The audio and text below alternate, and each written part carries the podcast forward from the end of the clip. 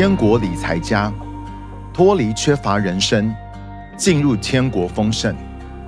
克里斯·韦罗顿著作，王建美翻译，周迅光现身录制。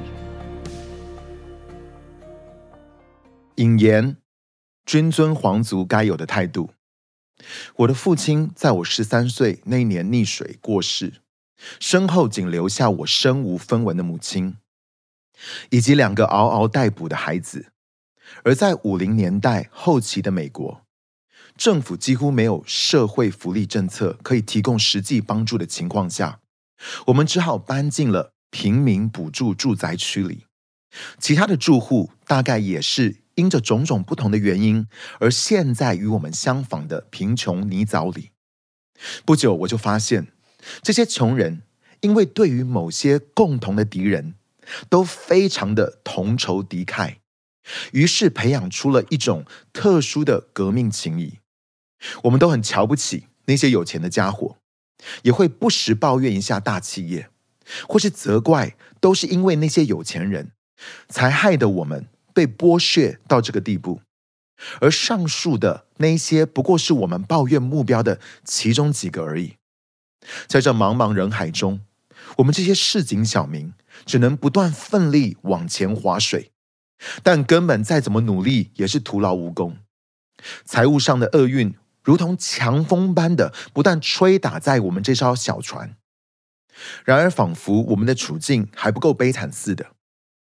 这艘财富的大游轮还要从旁呼啸而过，船开走后的水花溅得我们狼狈不堪。这又再次提醒了我们。这些有钱人是多么的财大气粗，也无疑更加巩固了我们心中那道假装自己漫不在乎的水泥墙，把世人中的有的和没有的这两种人给彻底分隔开来。我十八岁的时候得救信主，并开始在一间很棒的教会聚会。我们都是这个君尊皇族家族中的王子。或者至少我是这么想的，但是很快的我就发现，就连神家中的尊贵子民也唾弃这些富有的人，他们的心态和那些与我们一起在平民住宅区里长大的人基本上是一样的。尽管我们都渴望天国降临，其中有着镶金的街道和珍珠做的大门。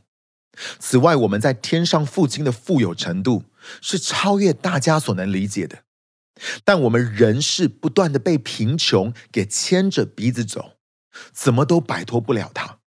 我们甚至还自创了贫穷神学，并把它当成是属灵生命应当追求的高峰，或者就像是基督教界的总统山。我们把耶稣弄得好像他很穷。却忘了天和地都是他手所造。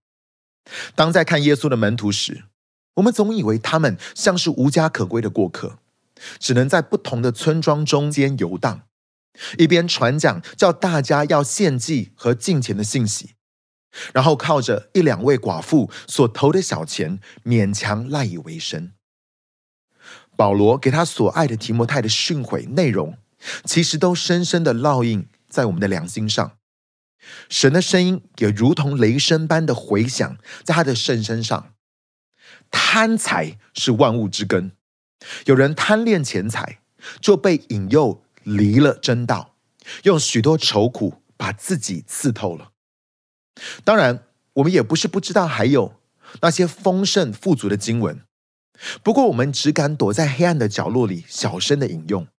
或是私底下与自己信得过的朋友才会聊到，然后时不时可能就会发生这样的事：你身边又有一些好友离开其他的艺人，朝着财富或是钱财的那一片汪洋扬帆而去。我们只能眼睁睁的看着他的灵魂就这样随着大海而逝，那条小船就这样消失在远方的地平线上，永不再回头。我信主两年后就结婚了，我对于贫穷的这份偏见也连带一起随着我步入婚姻。